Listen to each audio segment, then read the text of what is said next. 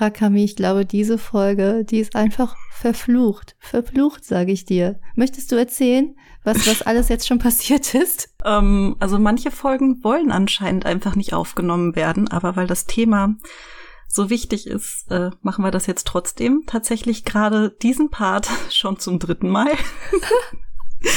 ähm, tatsächlich ist es so, bei der ersten Aufnahme äh, gab es bei Susan Tonprobleme, bei mir gab es leichte Tischbrand. Feuerprobleme. Ja, also ähm, ich habe vielleicht ein Ladegerät benutzt, was ich nicht hätte benutzen sollen, sodass dort komische Gerüche entstanden sind. Ja, auf jeden Fall, wir machen das gerade nicht zum ersten Mal. Eventuell werdet ihr uns das anhören, vielleicht aber auch nicht. Das werden wir gemeinsam herausfinden ja, wie gesagt, das Thema fanden wir aber so schön, dass wir es nicht unter den Tisch fallen lassen wollten. Und ich muss ehrlich sagen, ich bin gerade sehr gespannt, ob sich die Folge jetzt an mancher Stelle vielleicht weiter wehrt, aufgenommen zu werden. Das werden wir ja dann sehen. Aber um welches Thema es jetzt wirklich auch geht, erfahrt ihr einfach nach dem Intro. Also wenn ihr noch nicht den Titel gelesen habt, erfahrt ihr es dann nach dem Intro, würde ich einfach sagen. Dann bis gleich. Grab your pen, get your drawing game on. It would start by the end of the song. It's time for Ikigai.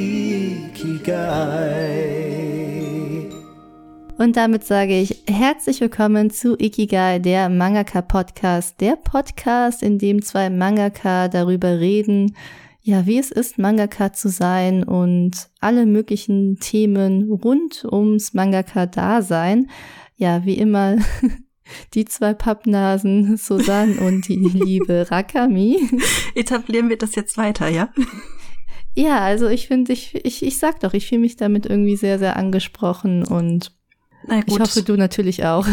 ja, und allein die Tatsache, dass wir jetzt gerade zum dritten Mal an diesem Part sind, spricht auch irgendwie dafür. Ja, das stimmt.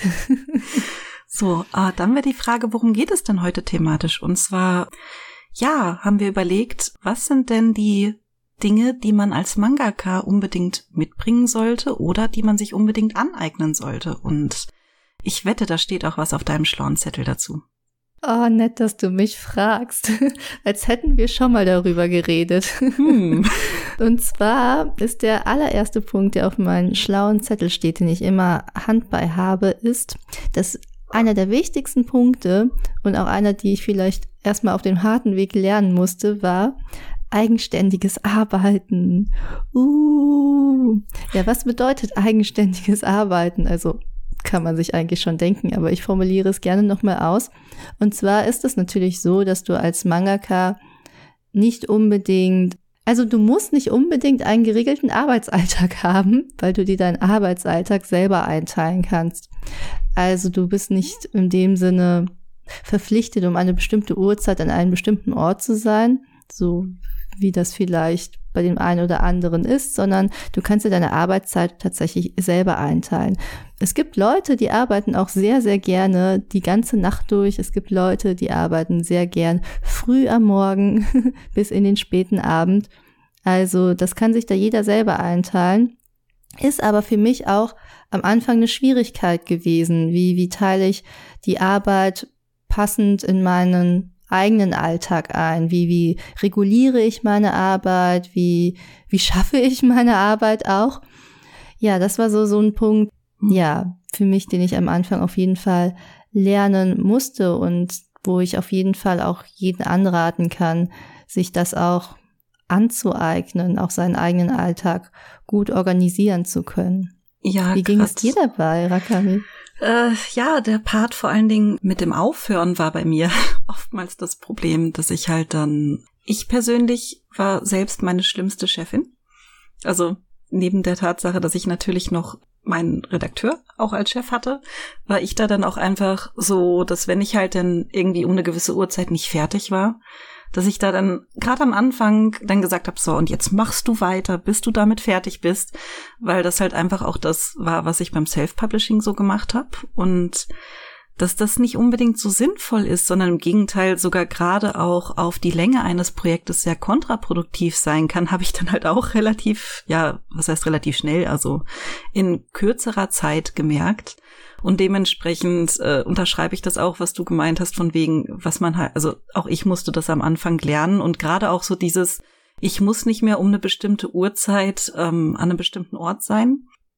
Das war halt auch so was, das normalerweise, wenn du halt von, von neun bis, bis 17 Uhr oder 18 Uhr in deinem Job bist, dann strukturiert das auch automatisch deinen Tag. Und für mich war das halt auch gerade am Anfang dann ähm, halt dies, generell die Frage, wie strukturiere ich dann meinen Tag? Bastel ich das um die Stunden herum, wo ich besonders kreativ bin? Auch wenn das dann vielleicht bedeutet, dass ich zu komischen Zeiten wach bin? Oder wie mache ich das denn? Also äh, so die Leute, die nachts arbeiten, also wenn ich von meinen kreativen Stunden rede, so mein absolutes Kreativhoch habe ich zwischen zwei und drei Uhr morgens. Ich meine, äh, allein, dass ich das weiß, ist schon mal sowas, da, dementsprechend weiß ich, womit ich arbeiten kann. Aber es ist halt äh, nicht unbedingt die gesündeste Uhrzeit, um wach zu sein. Und ich denke, das ist vielleicht auch sowas, äh, selbststrukturiertes Arbeiten kann man sich am Anfang auch leichter machen, indem man sich Routinen schafft. Wie zum Beispiel, ich stehe immer um eine bestimmte Uhrzeit auf, ich fange immer um eine bestimmte Uhrzeit an und ich höre auch immer um eine bestimmte Uhrzeit auf oder mache um eine bestimmte Uhrzeit Pausen. Man muss das nicht, das ist ganz klar, das geht bestimmt auch ohne, dass man sich Routinen schafft, aber mir hat es gerade am Anfang sehr geholfen, da dann irgendwie, ja, ein bisschen Struktur reinzubringen. Und ich wusste halt auch, wenn ich immer um Mitternacht aufhöre zu zeichnen, weil ich halt am nächsten Tag um, was weiß ich, um sieben wieder aufstehen muss, dann musste ich halt auch wirklich um Mitternacht aufhören zu zeichnen. Oder es hat sich einfach am nächsten Tag damit gerecht, dass ich dann halt um sieben Uhr morgens halt dann nicht so gut aus dem Bett gekommen bin, dann den nächsten Tag nicht so gut arbeiten konnte und dann irgendwann hat es halt auch bei mir Klick gemacht, dass ich dann gesagt habe, so die eine Stunde, die ich jetzt von Mitternacht bis ein Uhr morgens weitergearbeitet habe, rechtfertigt nicht, dass ich den ganzen nächsten Tag als Zombie rumlaufe. Hm. Ja, tatsächlich. Hm. Wie, wie komme ich jetzt gut auf das Thema? Ich hatte nämlich noch einen anderen Punkt auf den Zettel stehen, der eigentlich auch noch zum eigenständigen Arbeiten hinzugehört, ist der Punkt von Disziplin und Fleiß. Hm. Den braucht man als Mangaka. Ich glaube, es ist bekannt, dass du als Mangaka wirklich auch viel arbeitest und auch fleißig sein musst, weil, wie gesagt, du organisierst dich halt auch eigenständig. Es gibt keinen, der dir da unbedingt im Rücken sitzt und sagt, jetzt arbeite heute, sondern es ist vielmehr so, dass der Redakteur mal sagt, ui, also eigentlich hättest du jetzt abgeben müssen. ja, aber ich finde, du hast da gleichzeitig auch einen guten Punkt gesagt. Also man darf das jetzt auch nicht mh, übertreiben mit dem Fleiß und der Disziplin, ne? dass man sich auch mit dem eigenständigen Ar äh, Arbeiten nicht nur die Arbeitszeit einteilt, sondern auch die Ruhephasen. Ich glaube, das ist auch ein ganz, ganz wichtiger Punkt, weil sonst überarbeitest du dich schon ganz am Anfang. Und das führt mich sogar gleich zu einem anderen Punkt. Ja, aber da würde ich gerne einhaken. Okay. bitte, bitte. Hast mir eine schöne Überleitung kaputt gemacht, aber ja, gut. Sorry, ich grätsch jetzt einfach rein. Und jetzt habe ich vergessen, was ich sagen wollte. Dafür hast du mal eine wunderschöne Überleitung gemacht. Ja, wie war das mit der verfluchten Folge? Sie versucht es gerade schon wieder. Ähm, ah ja, richtig. Bei Fleiß wollte ich noch kurz einhaken. Und zwar generell, wenn man zu einer gescheiten Uhrzeit aufhört zu arbeiten, nachdem man halt dann, was weiß ich, wenn ihr, also wenn ich um sieben Uhr morgens aufgestanden bin, habe ich dementsprechend um acht Uhr morgens angefangen zu arbeiten, von acht bis Mitternacht zu arbeiten das ist nicht unfleißig. Und ich finde, da darf man dann halt auch keinen komisch verschrobenen Blick bekommen von wegen, ach du meine Güte, ich habe mich jetzt nicht selbst und mir womöglich noch die Gesundheit ruiniert, deswegen bin ich jetzt nicht fleißig, sondern ich glaube, ähm, was dabei auch ganz wichtig ist, ist halt wirklich zu gucken, wie fleißig bin ich in meiner Arbeitszeit. Was halt auch Stimmt. was ist, wo ich am Anfang vielleicht noch ein bisschen gestockt habe. Also jetzt nicht, dass ich da gesessen habe und irgendwie Däumchen gedreht habe, aber dann war halt irgendwie doch so, man hat das Handy dann vielleicht gesehen und dann auf einmal plopp, war da was auf Twitter und dann natürlich möchte man dann auch den Leuten antworten und denen nicht so lange Antwort schuldig bleiben oder auf Instagram oder so und zack, dann hing ich mal wieder so fünf Minuten am Handy und diese fünf Minuten hätte ich die halt effektiv gearbeitet, dann hätte ich halt am Abend mein Pensum geschafft. Das ist vielleicht dann auch noch sowas, wo man halt noch mal gucken muss, bin ich in der Arbeitszeit wirklich so fleißig, wie ich denke, dass ich bin? Und äh, bin ich in meinen Ruhephasen auch so unfleißig, wie ich sein sollte? Da bin ich nämlich ganz bei dir, Susan, dass man halt auch gucken sollte, dass man sich in den Ruhephasen auch wirklich Ruhe gönnt. Und jetzt mhm überlege ich gerade die ganze Zeit, wie ich jetzt die Überleitung zu deiner Überleitung zurückschaffe. ist schon in Ordnung, weil ich wollte eigentlich nochmal auf diesen Punkt eingehen. Da, da kann ich das kann ich nämlich nur ganz fett unterstreichen, vor allen Dingen auf meinen schlauen Zettel ist dieser Punkt mit dem sagen, zu sagen, ja, es lohnt sich auch nicht, sagen wir, 15, 16 Stunden am Tag zu arbeiten, wenn diese Arbeitszeit nicht produktiv gefüllt ist. Also ich arbeite für meinen Teil lieber, keine Ahnung, mal 10 Stunden am Tag und arbeite die dafür intensiv, als dass ich einen Punkt überschreite, weil ohne Witz, irgendwann kann ich mich halt auch nicht konzentrieren. Also ich bin ja auch nur ein Mensch und ich finde auch, dass, dass, dass Arbeit natürlich auch sehr viel Konzentration benötigt, vor allen Dingen mit dem, was wir machen. Das ist einfach ein sehr kognitiver Beruf einfach, den wir haben. Und irgendwann ist halt nun mal die Luft raus. Irgendwann ist auch die Konzentration aus. Und dann merke ich, dass ich einfach an einen, an einen einzigen Panel vielleicht eine Stunde sitze, was ich vielleicht in zehn Minuten hätte machen können. Also, darum wollte ich das auch nochmal unterstreichen, so zu, zu sagen, okay, ähm, ich arbeite vielleicht ein bisschen weniger obwohl jetzt zehn Stunden auch nicht wenig ist, aber ne, ihr wisst, was ich meine, um dafür in, intensiver und im Endeffekt produktiver zu arbeiten. Aber wir können trotzdem mit meinem nächsten Punkt weitermachen, weil das fügt sich eigentlich zu dem eigenständigen Arbeiten und zwar ist es der Punkt von Ausdauer. Hm. Und wir haben es eigentlich auch schon ein bisschen angesprochen, dadurch, dass wir gesagt haben, wir versuchen unseren Arbeitstag zu organisieren und das bedeutet gleichzeitig auch, dass wir uns damit auch eine gewisse Form von Ausdauer aneignen, weil wenn unser Arbeitstag jeden Tag strukturiert abläuft und immer in den gleichen äh, ja, Mustern läuft, dann kannst du auch so ein großes Projekt einfach viel besser handeln, weil also ein Manga, den zeichnest du ja normalerweise nicht eine Woche oder in in zwei Wochen, sondern du sitzt da mehrere Monate dran, vielleicht auch Jahre. Zumindest bei einer großen Serie sitzt du mehrere Jahre daran und sich diese Ausdauer anzueignen, erstens jeden Tag dich dahin zu setzen und deine Arbeit äh, zu erfüllen und gleichzeitig halt auch ähm, ja auch deine Pausen zu machen und all, all das, was halt dazugehört, ähm, hilft dir einfach auch diese Ausdauer beizubehalten, denke ich. Ja, ja also das würde ich auch eins zu eins direkt so nicht nur unterschreiben, sondern unterstreichen und ein paar Ausrufezeichen dahinsetzen, dahinter setzen, weil äh, Manga zeichnen ist kein Sprint, sondern es ist ein Marathon und dementsprechend ja, muss man sich halt auch darauf vorbereiten. Ich glaube, das ist auch das, was vielleicht am Anfang unterschätzt wird. Bei einem Marathon bereitest du dich ja auch länger drauf vor und fängst nicht auf einmal vom Spaziergänger an, einen Marathon zu laufen und dementsprechend sollte man da auch einfach im Hinterkopf haben, vielleicht habe ich schon mal ein bisschen was Längeres gezeichnet oder kann zumindest halt einschätzen, wie lange ich für Dinge brauche. Ja, ja, die, vor allen Dingen dieser Punkt. Ich glaube, da, da hake, äh, hader ich immer noch daran, einzuschätzen, wie lange ich für etwas brauche. Finde ich beim Manga-Zeichnen manchmal total schwierig. Weil, ja. kennst du das? Es gibt manchmal so Seiten, du denkst so, easy, die mache ich in zwei Stunden fertig mit der Seite. Und dann auf einmal verlierst du dich in so kleinen Details oder ich muss gestehen, meine Skizzen sind auch oft sehr grob und dann kann ich manchmal gar nicht einschätzen, wie detailliert es dann am Ende doch wird. Und ich brauche dann aber einmal fünf, sechs Stunden für eine Seite. Das passiert mir leider auch, leider immer noch regelmäßig und ähm, verdirbt mir manchmal meine, meine schöne Planung.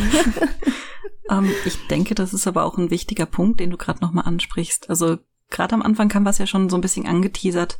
Das, was wir jetzt hier sagen, das ist nichts, was schon da sein muss, sondern das, also da befinden wir uns ja teilweise, wie ihr gerade hört, auch einfach selber noch im Prozess. Dementsprechend, wenn ihr jetzt sagt, so, hey, eigenverantwortliches An äh, Arbeiten ist noch nicht meins, das heißt ja nicht, dass es so bleiben muss, sondern ihr könnt da ja auch an euch arbeiten, genauso wie Susan und ich noch an uns arbeiten, was zum Beispiel sowas wie einschätzen, wie lange man für das braucht, angeht. Weil ich muss zugeben, ähm, ja, verstehe ich total. Ich habe mich vor allen Dingen immer bei vergleichsweise simplen Seiten verschätzt, dass ich dann dachte so, ah, easy, nur ein paar Köpfe, ein paar Haare. Hm. Aber dann, äh, dann hat irgendwie der Ausdruck nicht hundertprozentig gestimmt und dann hat mal wieder der Perfektionismus gekickt und dann, das muss jetzt aber richtig gut sein, gerade weil man so wenig sieht und gerade weil irgendwie nicht so viel Hintergrund auf der Seite ist. Oder hey, man sieht Lil in groß und ich habe halt einfach komplett ignoriert, dass an Lils Kopf halt auch einfach wahnsinnig viele Haare dranhängen und dementsprechend habe ich dann auf einmal halt auch dann irgendwie so eine Stunde länger gebraucht als geplant oder zwei. Also aber weißt du, was ich dadurch gelernt habe? Mein, mein Endresultat daraus war, dass ich mittlerweile einfach immer mehr Zeit einplane, auch für Projekte, als ich denke, dass ich sie benötige. Weil ohne Witz, wenn es eins gibt, was ich gelernt habe in den ganzen Jahren, wo ich jetzt Manga zeichne, ist, dass immer irgendetwas dazwischen kommt. Immer irgendetwas, also sei es, dass ich mich mit der Zeit verschätze, ähm, die es braucht, um eine Seite zu zeichnen, oder dass irgendein unvorhergesehenes Ereignis kommt, weil also auch wir haben ein Privatleben und manchmal passieren auch Dinge in unseren Privatleben, die ja auch manchmal den Zeitplan einfach ruinieren. Ja, um Leben das ja mal ganz drastisch zu sagen. Genau, ja, Leben kommt immer dazwischen, das ist es. Aber tatsächlich ist es das, also dieses Unvorhergesehene eigentlich in seiner Zeitplanung dennoch zu bedenken, ist tatsächlich auch sehr, sehr, sehr wichtig. Und darum habe ich wirklich gelernt, vor allen Dingen bei so großen Projekten, wo es wirklich eine sehr hohe Wahrscheinlichkeit gibt, dass in einem halben Jahr oder ein Dreivierteljahr irgendetwas dazwischen kommt, habe ich halt gelernt, mir einfach ein bisschen mehr Zeit einzuräumen, als ich brauchte. Und im Endeffekt war das auch immer gut, so dass ich das gemacht habe. Das hat mich wirklich, ja, oft gerettet. Hm. Ich denke, also, das, das ist ein Pro-Tipp. Also plant immer mehr Zeit ein. Ja, ich denke, das hat aber auch, denke ich, spielt auch noch so ein bisschen mit in das Durchhaltevermögen hinein, weil wenn du die ganze Zeit über deiner Deadline, also wenn du eigentlich zeitlich hinter deiner Deadline bist und du das weißt, dann ist das auch kein schönes Arbeiten irgendwann. Punkt. Ja. okay, ich habe das Gespräch getötet. Sehr schön. Hast du noch was auf deinem schlauen Zettel? Okay, mein schlauer Zettel sagt noch Teamwork. Super wichtig. Hm, hm, hm. Aber das haben wir, das haben wir schon wirklich oft gesagt. Ich glaube, letztens noch in unserer Self-Publishing-Folge versus Verlagsfolge angesprochen, dass du natürlich, also obwohl du in deinem stillen Kämmerchen zeichnest, musst du dennoch auch ein Teamplayer sein, insofern, dass du dich einfach halt mit verschiedenen Menschen über die verschiedensten Dinge deines Projekts absprechen musst, sei es mit deinem Redakteur, sei es mit der Herstellung, mit denen du paar Sachen absprechen musst, sei es dies, sei es das. Ja, ich denke, also ich denke, das ist einer der wichtigen Punkte, also seinen Redakteur immer im Klaren zu lassen, hey, das ist gerade der Stand der Dinge, da bin ich gerade. Also diesen, diesen, diesen Austausch zu pflegen und zu hegen, das ist, glaube ich, ein ganz, ganz wichtiger Punkt. Auf Mangaka jeden Fall. Da sein. Wobei ja. man da auch sagen muss, ähm, da kommt es halt wirklich drauf an, welche Art von Mangaka ihr sein wollt.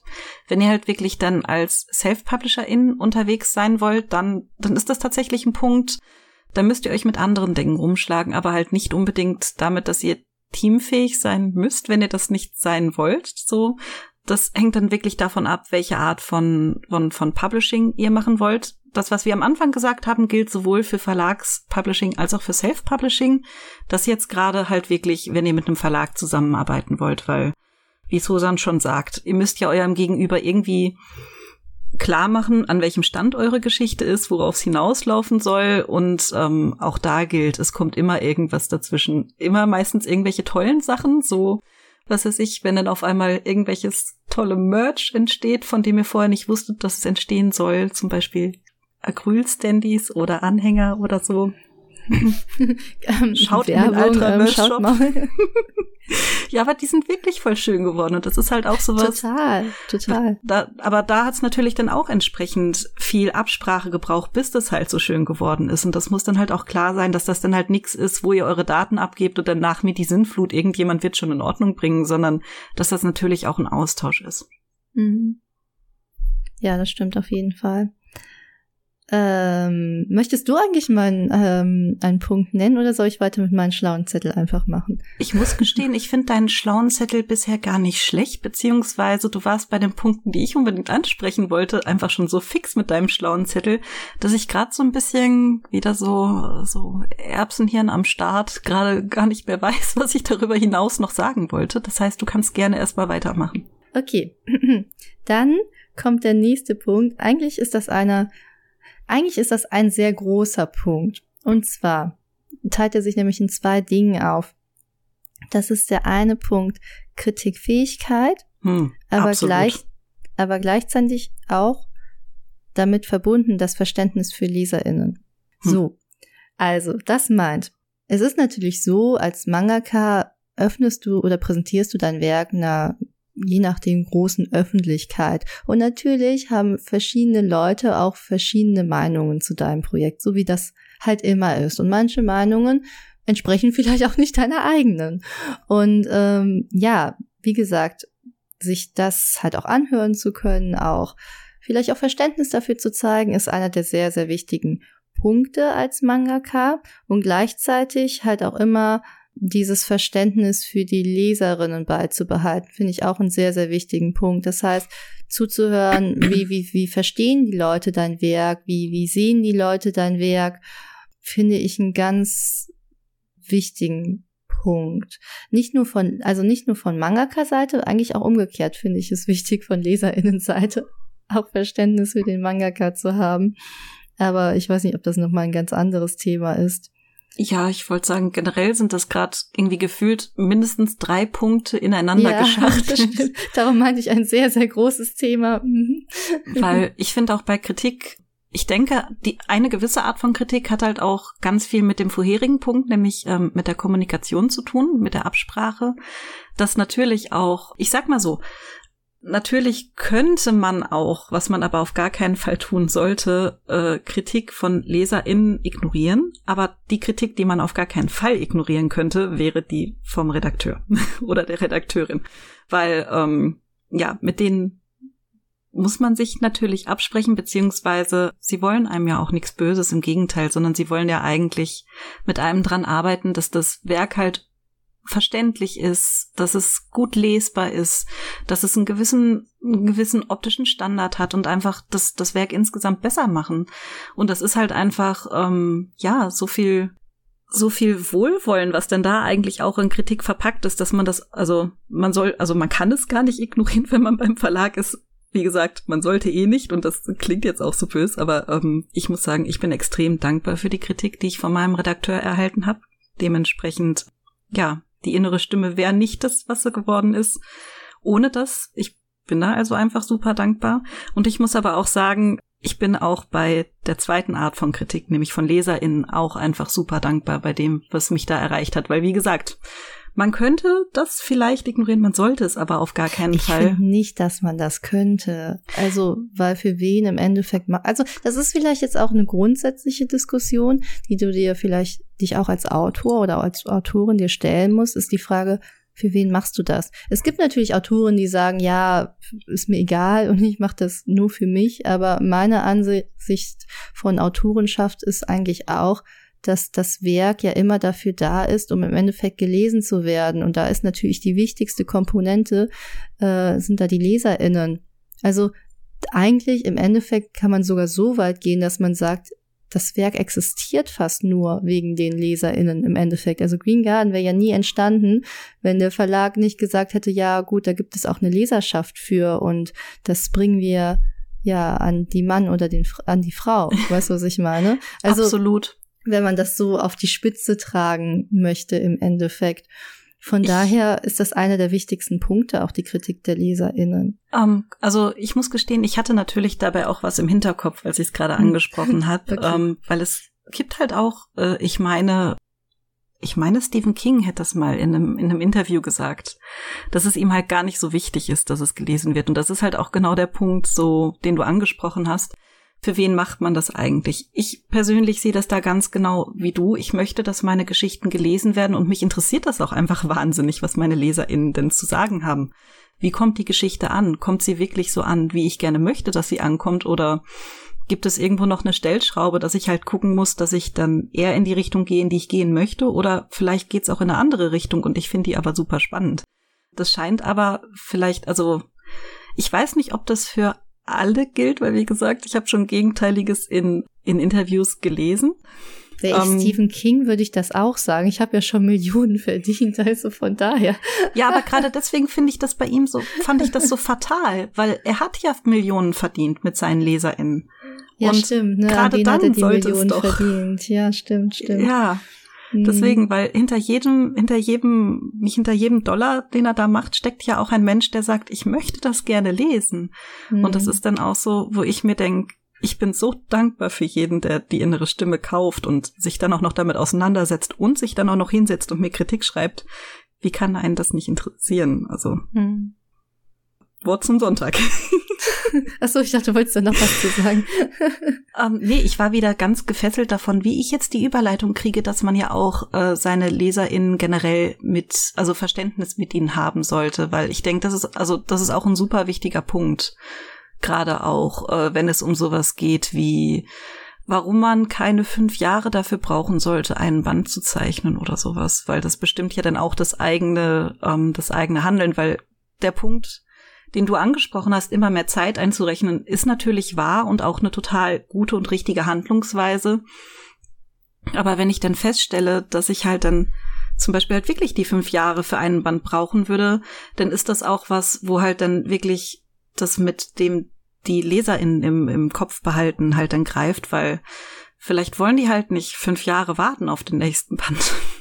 Okay, aber jetzt möchte ich gerne eine Diskussion mit dir starten. Ich bin Oha. mir jetzt total unsicher, ob wir die schon mal hatten oder ob wir die in der tatsächlich in unserer Folge hatten, die wir gerade ja jetzt neu aufnehmen. Sonst haben wir die Diskussion jetzt einfach zweimal. Ich weiß auch nicht mehr, wie sie ausgegangen ist. Und zwar ist das der Punkt, was ich auch ganz am Anfang gerade meinte, als ich diesen großen Punkt gerade aufgemacht habe, ist, also klar, wie, wir als Autoren müssen Verständnis für die Leserin aufbringen, also unserer Meinung nach. Aber ich finde genauso sollten LeserInnen auch Verständnis für Autoren haben. Weil im Endeffekt, ich glaube, das ist ja das, was wir ja auch so ein bisschen damit vermitteln möchten wie, also mit unseren Podcasts und dadurch, dass wir uns auch so ein bisschen zeigen, in dem Sinne, dass wir halt auch einfach nur Menschen sind, die dahinter sitzen, keine Maschinen. Und manchmal finde ich, also natürlich trifft das nicht auf alle zu und bei den meisten wahrscheinlich nicht, aber manche LeserInnen-Erwartungen sind auch ein bisschen exorbitant, möchte ich fast sagen. Also wenn sich da beschwert wird, dass irgendwie der nächste Band nicht in zwei Monaten erscheint oder in drei Monaten, dann denke ich auch, irgendwie fehlt da so ein bisschen die Wertschätzung. Also ich finde vor allen Dingen beim Manga momentan ein bisschen dieser ich weiß nicht, das wird so ein bisschen so zum Wegwerfprodukt. Manga liest du in, manche lesen das in 20 Minuten, was weiß ich, und fertig, weg bitte der nächste. Weißt du, aber das ist, das ist ja das Ambivalente am Manga. So, wir sitzen so lange dran, weißt du, ich zeichne über ein halbes Jahr in einen Manga und im Endeffekt wird er in 10 Minuten oder was weiß ich gelesen. Und das ist so ein bisschen, das, was mir manchmal ein bisschen auch aufstößt, muss ich dann sagen, wenn sich dann beschwert wird, warum denn nicht der nächste Band auch sofort erscheint. Weil, also wir zum Beispiel, wir sind eine Ein-Frau-Produktion mit dem, was wir machen. Wir verbringen so viel Lebenszeit mit dem, was wir tun, was wir natürlich auch gerne tun. Aber im Endeffekt sind wir halt auch nur Menschen und wir müssen auch mal schlafen und wir müssen auch mal essen. Und das geht ja nicht nur uns, uns deutschen oder europäischen ZeichnerInnen so, so geht das ja auch genau den Zeichnerinnen in Japan so. Naja, ich möchte nur sagen, dass die Arbeitsbedingungen zum Beispiel auch in Japan auch teilweise wirklich sehr anstrengend für Zeichner sind und mhm. ich möchte halt nur sagen, dass es ja auch immer ein gegenseitiges Verständnis geben muss, weil wenn der Zeichner sich kaputt arbeitet, dann kommt das Lieblingswert im Endeffekt überhaupt gar nicht mehr raus. Weißt du, was mhm. ich meine? Das ist der Punkt, auf den ich hinausgehen wollte. Also klar, wir müssen Verständnis für unsere LeserInnen haben, die vielleicht nicht fünf Jahre auf ihr Werk warten möchten, aber ich finde genauso müssen LeserInnen auch Verständnis dafür haben, dass da auch einfach ein Mensch hinter sitzt. Und ich kann natürlich den Wunsch verstehen, dass man seine Lieblingsserie am liebsten jetzt sofort weiterlesen möchte. Aber wie gesagt, diese Serie wird nicht von einer Maschine, sondern von einem Menschen erstellt. Und ja, da wäre einfach so dieses gegenseitige Verständnis einfach auch eine schöne Sache. Die meisten LeserInnen haben das ja auch. So ist es ja nicht. Ja, und manchmal und stößt mir das dann negativ auf, wenn ich dann sowas höre. Absolut. Ich finde, es ist aber auch, also das mit den fünf Jahren ist das eine Extrem, das mit den zwei Monaten das andere Extrem. Es gibt ja auch ganz oft den Fall, wo man sich dann irgendwie in der Mitte trifft oder auch, wo man dann auch sagen muss, wenn man zum Beispiel auch die Leute dran erinnert, so, hey, ich brauche nicht, weil ich faul bin so und so lange dafür, sondern ich brauche da so und so lange für, um einen gewissen Qualitätsstandard für meine Geschichte zu halten. Also es gibt ja auch einen Grund, warum ihr die Manga gerne lest, die ihr gerne lest. Einerseits natürlich auch aufgrund der Zeichnung, aufgrund des Inhalts, aufgrund der Erzählweise. Und das braucht halt einfach auch alles seine Zeit. Und deswegen finde ich den Punkt Verständnis von beiden Seiten da halt super, super wichtig. Und ich finde es aber auch wichtig, dass man damit einerseits transparent umgeht, weil ich finde dann, also gerade wenn ich an Webtoons denke, wird das da manchmal gern vergessen, wenn dann die Leute rummaulen so, hm, nur 12 Seiten pro Woche. Ich hätte aber gerne das Doppelte, wo ich mir dann denk, dann aber nicht, also dann kann die Mangaka, der Mangaka halt auch nicht die Qualität halten, so. Und was ist dir denn dann lieber? Die qualitativ hochwertigeren Seiten? Und ein bisschen mehr Zeit, in denen du warten musst.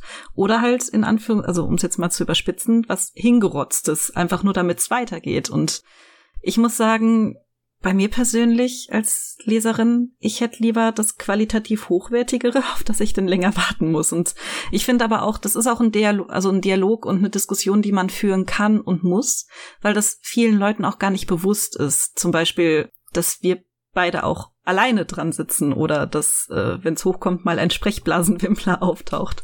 Weil mhm. äh, das ist tatsächlich auch was, das wurde mir vor kurzem geschrieben, wo dann auch eine ganz überrascht war, so, wie, ihr habt keine Assistenten wie in Japan. Ähm, nee.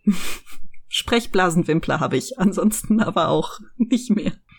Ja, ja, das stimmt. Das ist auf jeden Fall etwas. Also ja, kann ich jetzt in allen Punkten nur zustimmen. Und auch wenn man keine, also und auch wenn man Assistenten hat, heißt das ja trotzdem nicht, dass die Arbeit sich von alleine macht. Ne? Also das ist ja trotzdem Pensum, was die Leute da rausbringen. Äh, Absolut. Beispielsweise in Japan, das äh, möchte ich mir gar nicht vorstellen, um ehrlich zu sein. Und man mhm. muss auch sagen, dass da neue Aufgaben noch mit einhergehen, die man dann auch wiederum managen muss. Stimmt, äh, ja. So zum Beispiel halt Zeitmanagement, der nicht nur für sich selbst, was ja, wie wir am Anfang schon gehört haben, gar nicht so einfach ist, gerade am Anfang, sondern äh, dann auch noch Zeitmanagement für ganz viele andere Menschen, weil mhm. die Assistenten kommen dann vielleicht um eine bestimmte Uhrzeit und die wollen dann auch beschäftigt werden. Also, ich meine, die freuen sich bestimmt auch, wenn sie dann frei haben, aber die kommen halt zu einer gewissen Uhrzeit. Das heißt, die Seiten müssen dann entsprechend vorbereitet sein. Und wie bringe ich dann den Leuten bei, was dort gezeichnet oder gerastert oder gemacht werden soll? Und das ist dann halt auch wieder was, wo dann auch ganz stark wieder der Punkt mit der Kommunikation und der, dem Teamwork rein, also reinsprechen mhm. würde. Das heißt im Grunde, ja, also es ist halt die Frage, klar, die nehmen einem dann auch Sachen ab, aber es sind auch mit Assistenten arbeiten will, auch erstmal gelernt sein, denke ja. ich. Also ich spreche jetzt nicht aus Erfahrung, aber ich könnte es mir vorstellen. Alleine so jemanden einzuarbeiten ist ja, also ich denke, wenn sich das alles so eingespielt hat, dann ist das auf jeden Fall eine sehr hilfreiche Sache. Aber ich denke, alles zuvor ist auch ein großer Zeitfaktor tatsächlich. Ne? Also jemanden hm. einzuarbeiten, sich gegenseitig einzuspielen als Team, das darf man auch nicht so auf die leichte Schulter nehmen. Das stimmt. Gerade wenn ich jetzt drüber nachdenke, weil es gibt einen Punkt, also wie gesagt, mein Sprechblasenwimpler. Warum heißt er Sprechblasenwimpler? Weil er die kleinen Wimpel, die unten an den Sprechblasen dran sind und die Sprechblasen selbst für mich gemacht hat. Ähm, aber die liebe Amino Kameko hat mir auch bei dem einen oder anderen Hintergrund im Epilog geholfen. Und da war es am Anfang dann halt auch so, äh, dass wir uns erstmal aufeinander eingrooven mussten. Und das war dann halt auch eine, eine krasse und wichtige Erfahrung, denke ich. Einfach, um halt dann dort auch festzustellen, so, sie gibt absolut ihr Bestes und ich muss dann trotzdem noch mal drüber arbeiten, nicht weil ihre Sachen nicht gut gewesen wären, im Gegenteil, aber weil natürlich auch äh, sie hat halt einen eigenen Stil mitgebracht und dass dann da natürlich auch noch mal geguckt werden muss. Entweder ich arbeite sie dann so gut ein, dass sie quasi den Stil treffen kann. Das sind dann aber auch Sachen, wo ich sagen muss, da bin ich dafür verantwortlich, ihr entsprechend Referenzen bereitzustellen und ihr auch entsprechend die Zeit zu lassen, sich darauf einzustellen. Oder ich muss halt noch mal extra Zeit mit einem Plan, um hinter noch mal drüber zu arbeiten. Das muss man dann auch alles einplanen. Also ist gar nicht mal so einfach. das stimmt. So, mein allerletzter Punkt auf meinem schlauen Zettel.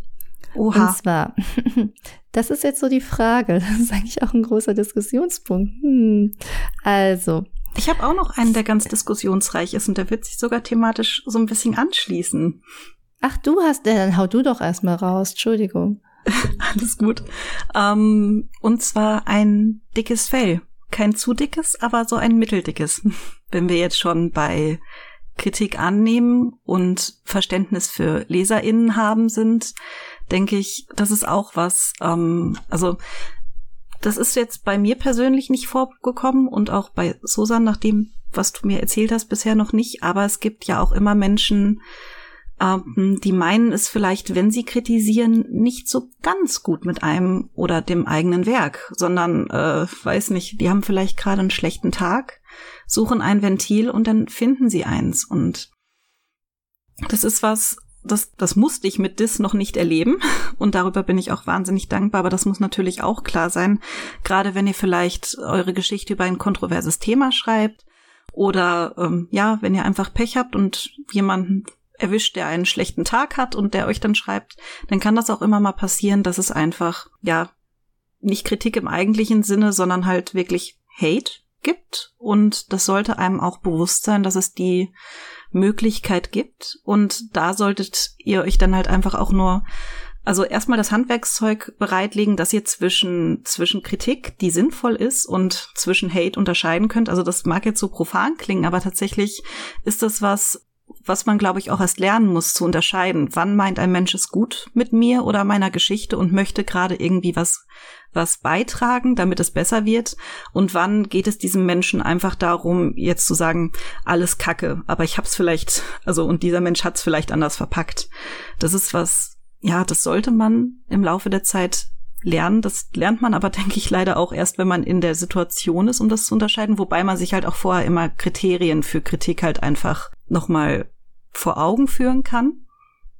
Und andererseits ist es halt auch so, wenn es dann so weit kommt, dass da halt Hate ist, da muss man halt auch einfach, denke ich, das Ganze halt richtig gewichten. Also auf einen Menschen, der da dann sehr laut schreibt, dass das alles Kacke ist, was du machst und dass das alles richtig blöd ist, gibt es halt auch ganz, ganz viele Menschen, die halt in Anführungszeichen dann halt leise schreiben, dass sie es richtig toll finden. Und da muss man da halt auch diesem einen Menschen nicht so viel Macht geben, dass man diese eine Meinung dann so super wichtig nimmt, während man die anderen unter den Tisch fallen lässt, sondern da ist es halt dann auch, denke ich, wichtig, den Meinungen der LeserInnen dann halt auch allen Gehör zu schaffen und dementsprechend ist der Hater oder die Haterin dann halt auch nur ein kleiner Ausreißer und das muss man sich halt, denke ich, auch ja nicht nur bewusst machen, sondern das ist halt auch was, was man, denke ich, lernen muss, wenn man dann in die Situation kommt. Und natürlich hoffen wir, denke ich, dass wir nie in die Situation kommen, beziehungsweise ich hoffe auch einfach, dass,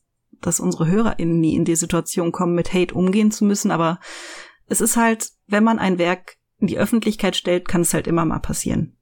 Das muss einem halt klar sein und dann muss man da dann halt auch nicht, ja, nicht direkt dann irgendwie sagen, oh mein Gott, ich höre auf oder irgendwie was oder ich schmeiß alles um, was ich mache, sondern immer halt gucken, ist das jetzt der eine, der laut ist von 100 oder sind es vielleicht 50 von 100? Da muss man dann immer mal schauen, denke ich. Was sagst du denn dazu?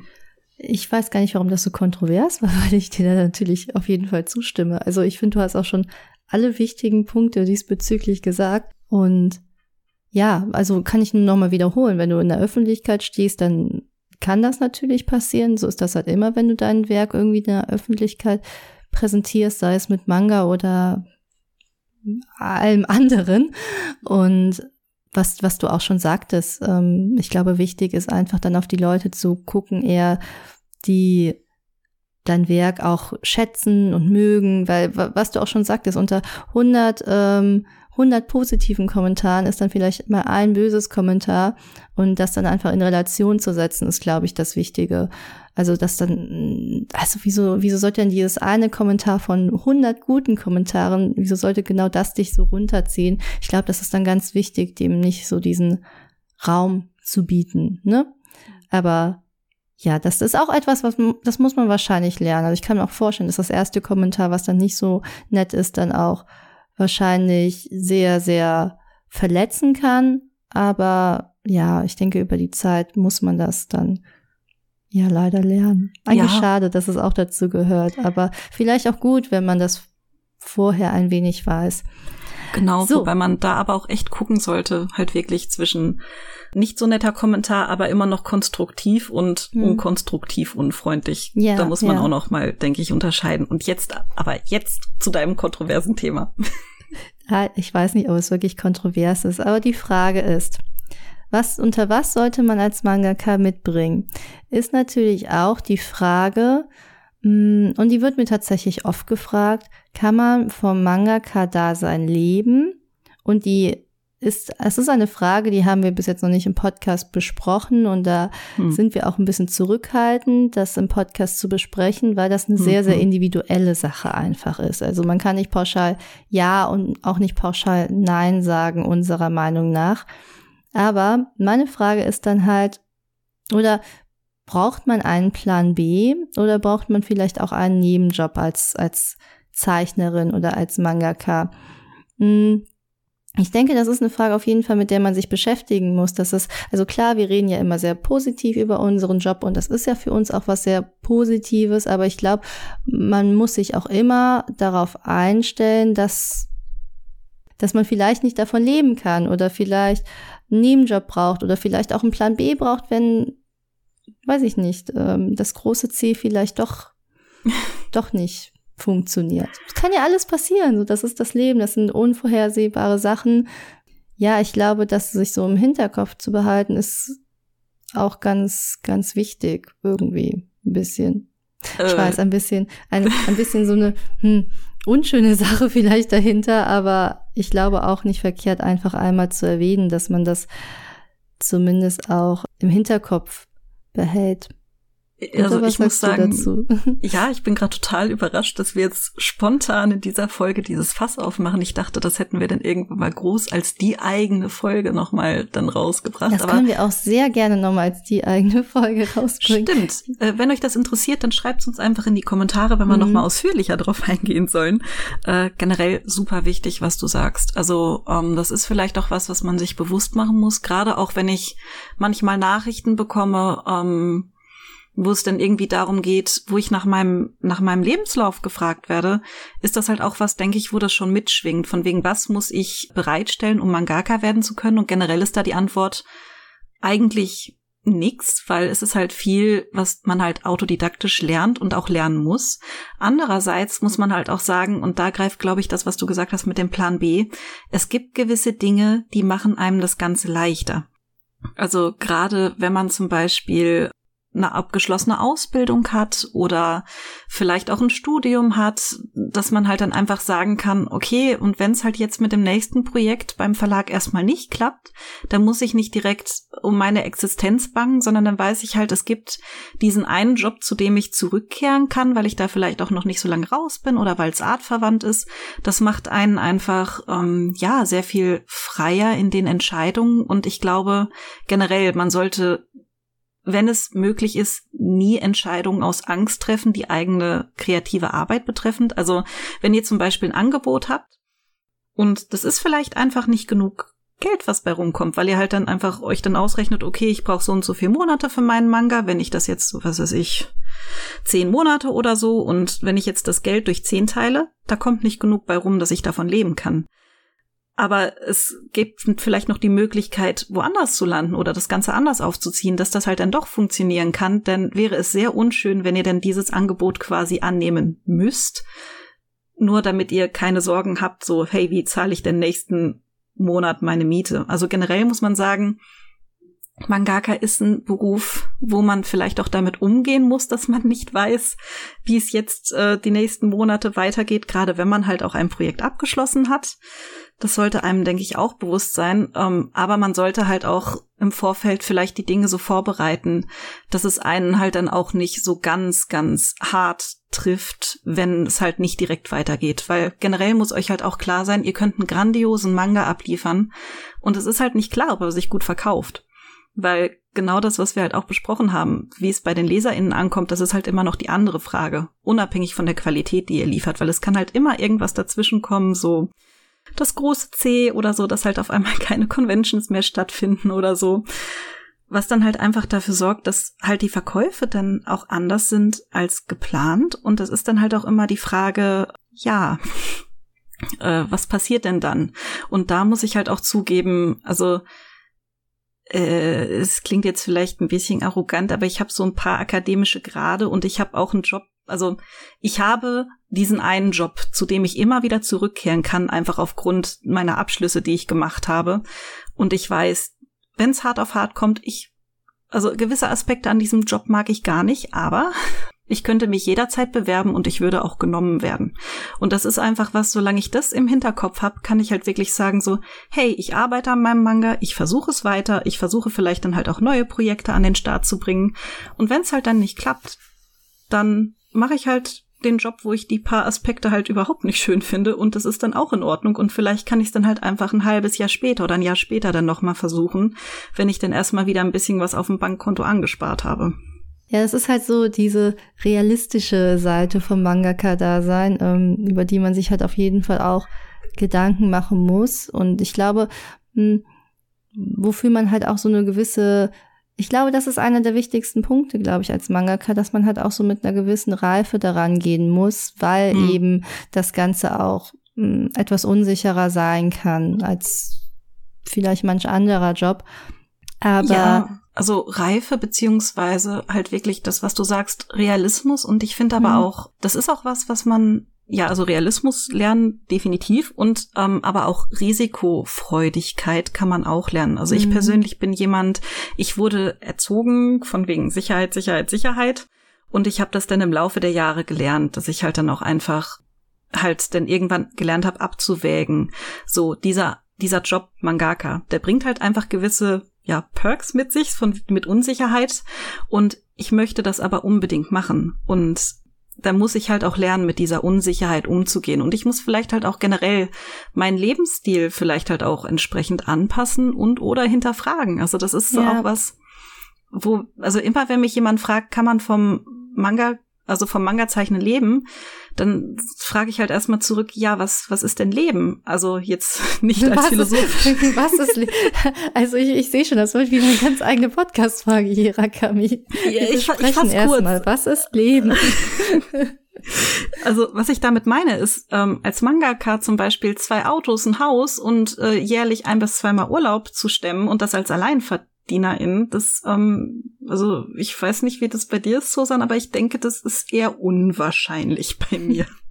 Fehlt mir auch die Zeit für, von daher. Ja, aber das ist halt immer die Frage, was sind denn die eigenen Lebensstandards und was mhm. ist man vielleicht auch bereit herzugeben für diesen wundervollen Job? Also was heißt ja. Job für diese, für diese wundervolle Sache? Weil ich muss halt Berufung, ehrlich sagen. Berufung, Berufung, so nenne ich es immer gern. genau, oder ähm, mhm. also Ikigai heißt ja auch Ikigai, weil ja, so eine Mischung aus Berufung und das, was einen morgens ausstehen lässt. Und genau. deswegen heißt er ja das auch so. Das auch mal klären, zu erklären. auch im Nebensatz könnte man auch eine ganze genau. Folge draus machen. Also heute. nee, aber grundsätzlich ist es halt wirklich was so, ich habe es bisher überhaupt nicht bereut, zu sagen, ich gebe halt Sicherheiten auf und vielleicht halt auch ein bisschen so im Vergleich zu dem, was andere in meinem Alter machen, vielleicht auch ein bisschen Lebensstandard, wobei es mir überhaupt nicht so vorkommt, weil ich wirklich einfach dankbar bin, was ich hier Wundervolles machen darf. Und das ist aber halt auch immer die Frage, wenn man halt sagt, man möchte halt die Sicherheit haben, dann ist das halt auch total legitim. Nur dann also diese Sicherheit wird man vielleicht nicht als Mangaka erreichen, beziehungsweise erstmal vielleicht in ein paar Jahren dann erreichen, je nachdem, wie es halt läuft, aber auf gar keinen Fall direkt am Anfang. Und kleiner Disclaimer, dass man direkt von der Schule als Mangaka dann anfängt, ist vielleicht, also vielleicht auch nicht so der Fall. Das heißt, grundsätzlich solltet ihr euch auch vielleicht Gedanken darum machen, welche Ausbildung kann ich vielleicht machen, um einerseits meinen Lebensstandard sichern zu können, wenn es halt nicht klappen sollte. Andererseits vielleicht kann ich auch also eine bestimmte Ausbildung machen, die mir dann auch weiterhilft, so zum Beispiel ähm, in Richtung Kommunikationsdesign oder so. Habe ich gerüchteweise gehört. Wer könnte das wohl sein? Ich muss hm. auch gerade, wo du das nochmal ansprichst, auch daran denken, so also ich habe ja sehr früh mit dem Mangaka, also mit dem Mangaka da sein Quatsch, mit äh, Manga-Zeichen angefangen und ich hatte auch sehr früh schon den Traum, Mangaka zu sein. Also am liebsten schon mit 15, 16, 17, was weiß ich, so früh, mhm. wie es halt nun mal ging, weil man kann ja nicht warten. Ab 16 und, durfte man sich bewerben, das war damals das große Ziel so. bei mir. Ja, also ich glaube, das, das, das haben tatsächlich viele und es ist ja an sich auch nicht verkehrt, aber so im Nachhinein bin ich schon sehr froh, dass ich erst also meinen Traumberuf ergriffen habe, nachdem ich mein äh, Studium auch abgeschlossen habe. Also was du auch sagtest, so also oder was wir jetzt im Endeffekt eigentlich eigentlich fasst das alles schön zusammen, was wir gerade in dieser Folge erzählt haben, weil zum Beispiel ich habe durch dieses Studium auch Eigenständigkeit gelernt. Hm. Vielleicht auch Disziplin und Fleiß, Teamwork, Ausdauer, auch Kritikfähigkeit, weil im Studium kriegst du wirklich viel Kritik an den Kopf Kommt aufs Studium an. Ja, kommt das Studium an. Aber weißt du, das waren auch alles so Aspekte, die ich da auch mh, mm, für mich lernen konnte hm. und die ich mir auch zu dieser, ich sag immer so, diese Reife gebracht haben. Aber im Endeffekt ist es ja auch irgendwie Lebenserfahrung, die man durchgesammelt hat, die einen dann natürlich auch im späteren Beruf sei es Mangaka oder auch andere Berufe. Ist ja in dem Sinne egal, immer halt helfen können und wo man auch von profitieren kann.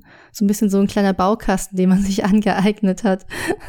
Absolut. Und mhm. ich denke, das ist halt auch super wichtig, selbst wenn es halt nicht die Ausbildung zur Mangaka gibt oder auch nicht das Studium, was man da dann machen kann. Also ich habe halt zum Beispiel unter anderem Kunst studiert und unabhängig davon, ob mich das nun, also ich habe da aber ganz andere Dinge gemacht als, also tatsächlich, ich habe da nicht mal gezeichnet am Ende, sondern ich habe in Richtung Medienkunst, Animation, VR-Installationen, äh, Monitor-Installationen, also ganz andere Sachen gemacht, aber ähm, es hat mich einfach als Mensch unheimlich geformt, die Zeit dort, die Menschen, die ich dort kennenlernen durfte und eben auch genau die Punkte, die du sagst, eigenverantwortliches Arbeiten habe ich dort halt mhm. auch gelernt und auch Umgang mit Kritik. Ja, im Grunde fasst das wirklich alles schön zusammen, was du gesagt hast. Jetzt der letzte Punkt. Als hätte es auf meinen schlauen Zettel gestanden. Ja, ja, so viel dazu. Ja, wir hoffen, das hat euch so eine kleine Übersicht gegeben von dem, was man sich, also was man vielleicht mitbringen könnte oder was man sich auch über die Zeit als Mangaka aneignen kann. Aber ist vielleicht gar nicht so verkehrt zu wissen, wenn das vielleicht euer Ziel ist oder ihr euch einfach nur dafür interessiert, ja, vielleicht hilft das so ein bisschen ein paar Fragezeichen da. Und wenn es mehr geben sollte, dann wie immer in die Kommentare. Genau, einfach wir freuen uns da. Ich würde sagen, Rakami, erstmal herzlichen Stopp. Glückwunsch. Wir haben es geschafft, diese Folge Nein, aufzunehmen. Ich bin sehr stolz nicht auf uns. geschafft. Sie ist wirklich verflucht. Wir, wir haben es nicht geschafft. Wir haben was ganz, ganz, ganz, ganz Wichtiges vergessen. Aber unter das Beste kommt zum Schluss könnten wir das vielleicht nachholen. Und zwar Zeichnerin des Monats. Du hast so recht. Wir, und wir haben, das, das Schlimme daran ist sogar, dass wir es sogar letzten Monat vergessen haben. Psst, komm, wir, wir holen das jetzt nach. Ja, Auf ja, geht's. wie gesagt, das Beste kommt zum Schluss. Dementsprechend präsentieren wir euch jetzt die Zeichnerin des Monats. Hallo, ich bin Sabrina und unter dem Namen Schnattchens Art zeichne ich Manga und Comic-Illustrationen. Ihr findet mich auf Instagram und Facebook und auf Animex könnt ihr in meine Manga-Reihe Milena reinlesen. Vielen lieben Dank auf jeden Fall für die Gelegenheit, dass ich mich hier vorstellen darf, liebe Susanne und Hakami. Ich bin echt großer Fan von dem Podcast und war sehr aufgeregt, dass ich äh, das hier machen darf. Und ja, ich freue mich. Danke. Um mich kurz vorzustellen, ich wohne in Dresden und bin 30 Jahre alt und habe jetzt vor kurzem mein Studium in Grafikdesign abgeschlossen. Mein großer Traum ist es, eines Tages vom Zeichnen zu leben, also von Illustration und auch Manga. Das wäre wirklich cool. Ähm, deshalb habe ich dann auch äh, mein relativ sicheres Kunstlehramtsstudium vor einigen Jahren aufgegeben und bin zu Grafikdesign gewechselt, weil ich gern was machen wollte, was mich mehr in die Richtung führt. Meinen Manga-Stil würde ich als Shoujo bezeichnen. Die Motive sind meistens romantisch, verträumt oder melancholisch und ich liebe es, Gesichtsausdrücke zu zeichnen. Und von den Medien, die ich benutze, sind es meistens äh, Bleistifte, Buntstifte, Alkoholmarker. Aber seit ungefähr einem Jahr zeichne ich halt auch digital und da versuche ich halt ganz viel, ganz viele verschiedene Brushes und Stile auszuprobieren. Im letzten Jahr ist auch der zweite Band meiner Manga-Reihe Milena erschienen. Ein Band umfasst immer ein Kapitel und das bringe ich im Selbstverlag seit 2017 raus. Die Geschichte erzählt von einem 16-jährigen Mädchen namens Milene, das einem sprechenden, frechen Kater hilft, gegen Außerirdische zu kämpfen, die die Erde bedrohen. Ja, wie das so ist, muss sie dabei eben auch ihr Leben als Teenagerin mit allen Problemen und Höhen und Tiefen unter einen Hut bringen und über sich selbst hinauswachsen. Die Geschichte ist auf zehn Kapitel angelegt. Im Großen und Ganzen steht die Story bereits auch fest, aber bei mir sind das eher einzelne Plotpunkte. Ich nenne es auch ganz gerne Stationen auf einer Fahrt, weil beim Storyboarden entwickeln die Figuren halt oft ein Eigenleben und äh, ja, da merke ich dann, dass die Entscheidung, die ich mir vorher selber ausgedacht habe, vielleicht doch nicht das ist, was die Figur macht. Also ich lasse den Figuren dann beim Storyboarden, also vor Skizzieren, dann doch noch mal ganz viel Freiraum. Neben dem Studium habe ich mich auch als Illustratorin selbstständig gemacht und ja, arbeite eigentlich auch in vielen verschiedenen Stilen. Also ich zeichne nicht nur Manga. Und wer auf Instagram geht, der wird auch sehen, dass ich da ein recht buntes Portfolio mittlerweile habe. Aktuell poste ich eher zu meiner Bachelorarbeit, da die mein letztes aktuelles großes zeichnerisches Projekt war und mir das Thema auch sehr am Herzen liegt, weil es um die Aufklärung von Cybermobbing geht. Ja, das war's soweit zu mir. Vielen Dank nochmal an euch. Macht weiter so und nun würde ich sagen, geht's weiter mit Ikigai. Tschüss. Vielen, vielen, vielen Dank, liebe Schnattchensart. Entschuldigung, dass du jetzt ähm, ja, das am Schluss Beste kommt zum Schluss. Das war total Absicht. Ja, es war total, also diese Folge ist verflucht. Wir bedanken uns aber wirklich sehr, sehr, sehr für deine liebe Sprachnachricht. Wie war, wie, also war wundervoll. Wir hören jetzt auch zum zweiten Mal, um ehrlich zu sein, weil wir das ja eigentlich schon mal aufgenommen haben. Also schaut auf jeden Fall bei, bei Schnattchens Art vorbei. Ihre äh, Social Media Kanäle sind äh, ja wie immer bei uns verlinkt. Also bitte checkt sie aus. Und ja, damit, damit haben wir es doch jetzt wirklich geschafft, oder? Genau, jetzt können wir endlich beruhigt diese Aufnahme stoppen und dann hoffen, dass beim Speichern alles richtig klappt. Super. Und wir hören uns dann in der nächsten Ikigai-Folge, die dann auf jeden Fall professioneller und routinierter gestaltet ist und wo an alles perfekt klappen wird. Ja, natürlich, weil die ist ja dann nicht mehr verflucht, sondern das war jetzt diese eine Folge und das genau. wird nie mehr passieren. Nie mehr, nie mehr. Sehr schön. Dann bis zur nächsten Folge. Tschüssi. Tschüssi.